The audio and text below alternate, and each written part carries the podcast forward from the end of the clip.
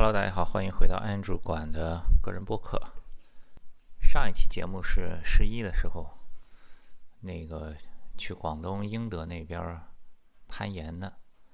呃，上一个周末呢，又去了一次广东。上一个周末因为有一个滑板的活动，挺难得的。今年应该是第一个这么大规模的滑板的活动，真的落地了，还举行了。阿迪达斯，阿迪达斯也离开滑板有好多年了，今年又陆续的开始回来赞助滑手，出一些产品，一些宣传上的合作，一直到这次这个呃滑板比赛落地。本来这个比赛是在十一期间的，但那个时候好像深圳说有疫情啊，怎么样，就把这个比赛推迟了，推迟到了上一个周末，二十九号、三十号这两天。嗯，就在我们。回来之后，昨天深圳的朋友给我发了一个那个深圳本地的这种通知的微信，就是说南山区去过哪些哪些地方呢？需要赶紧去报备什么的。这其中通报的几个地方呢，就有在举办活动的这个万象天地里的好几个万象天地的什么星巴克呀、Lululemon 啊，就在我们的那个滑板场附近。所以还真是挺悬的。阿迪达斯真的是命好，见缝插针，正好找了中间比较消停的一段时间，把活动给办了。深圳之前就听当地的朋友说，这个呃疫疫情防控管的特别严。你像上海是七十二小时核酸，深圳是二十四小时，就是每天得做一次。到了一机场以后是落地核酸，这个也不新鲜了。以前在广州的时候也是落地核酸都做过。然后呢，就跟朋友一块儿坐这个出租车去酒店，在车上我没戴口罩，司机还跟我说：“你把口罩给戴上。”这个时候我就感觉到了，我说：“哟，这深圳看来管的是严，这司机还管你戴不戴口罩，在上海从来没有人管过。”然后呢，到了酒店之后，要进酒店必须要二十四小时核酸。我说我是外地来的，对吧？而且我在机场刚刚做过了。他说：“那也不行，必须得出结果才行。”他说：“或者你出具你在出发地的二十四小时核酸。”我说：“我出发地是要求七十二小时核酸呀，我出发地的现在显示的是四十八小时，没有二十四小时呀。”他说：“那不行，那你就只能等你机场的这个核酸结果出来了。”所以我到了深圳以后也进不去酒店，然后就在外面吃了一个饭，呃，去了一下活动场地。就在外面待着，一直等到晚上八点多，我就不停的刷我的这个核酸记录，不停的刷，从这个一点多到了，一直十一点多做的，十一点多到了做的落地核酸，一直到晚上八点多的时候，这个结果才出来，我才进的酒店。然后接下来的几天就是每天早上，嗯，出去锻炼身体，吃饭。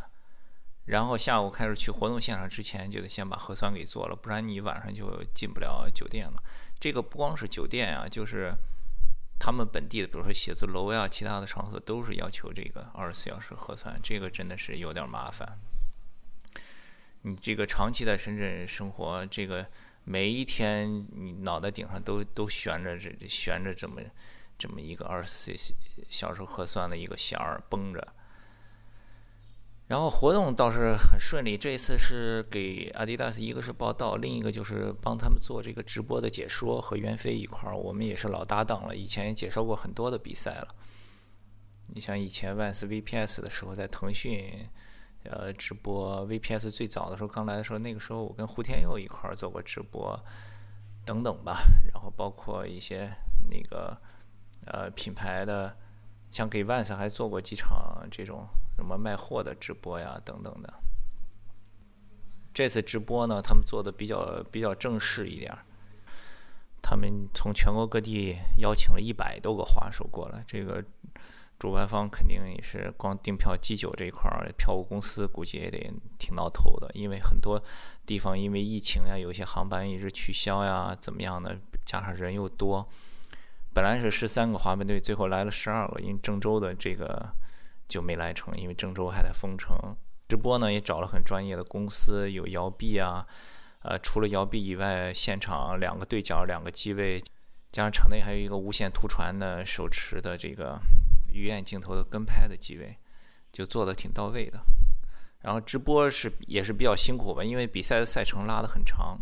呃，星期六这一天是从两点开始比赛，一点五十五开始直播进场，一直比到七点，中间就连着说了五个小时，真的是口干舌燥。七点多结束的时候，旁边调音台小哥说跟我们俩说，说你们俩中间都没停啊，一直说呀。我说对呀，我说怎么停啊？他说没见过这样直播的，所以这个李佳琦这活儿真的是不好干，人家天天说。嗯，然后星期天直播时间短一点，四个多小时吧。不过聊天室里头倒是挺好玩的。这个直播间里，因为都是滑板的朋友，就大家一块开玩笑呀、聊天啊，真的是像聊天室。有的时候看留言看多了，都忘记去看那个比赛的画面了。这个直播在那个 Adidas Original 他们的官方的视频号有回放，也可以去看一下。但回放好像就没有那些留言可以看。其实直播很大一部分乐趣都是从这个留言的聊天里头来的。然后两天活动完了之后呢，就回城。上海还稍微好一点，最麻烦的就是北京的。呃，以前就听说过这个弹窗很要命。就北京这个弹窗特别神奇，因为你不知道标准到底是什么。很多人就是出了北京以后就回不去了。比如说。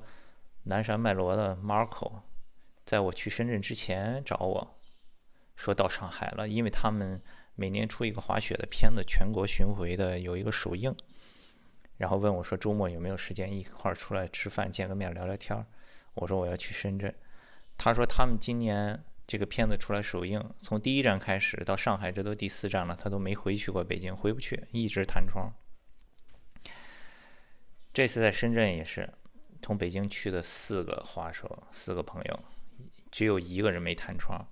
他说他是打着飞行模式，去哪儿也都不敢扫码，最后侥幸逃脱。其他三个人全弹窗了，弹窗以后就买不了机票，也回不去。在他们弹窗之前，回北京的机票也特别难买，就感觉你出国要回国一样。都说回国机票不好买，老是取消航班，老是取消航班。就他们这个从深圳回北京的机票都取消了四次航班，就是买不上。最后好不容易有一个没取消航班呢，第二天能走了，结果还给弹窗了，又回不去。有的就去海南了，有的就去青岛了，就只能静候佳音了，等着看什么时候弹窗吧。也就打电话呀，什么网上申诉呀，这样那样。因为也没有人知道具体的要求是什么，到底怎么样才能解除，就只能等看运气。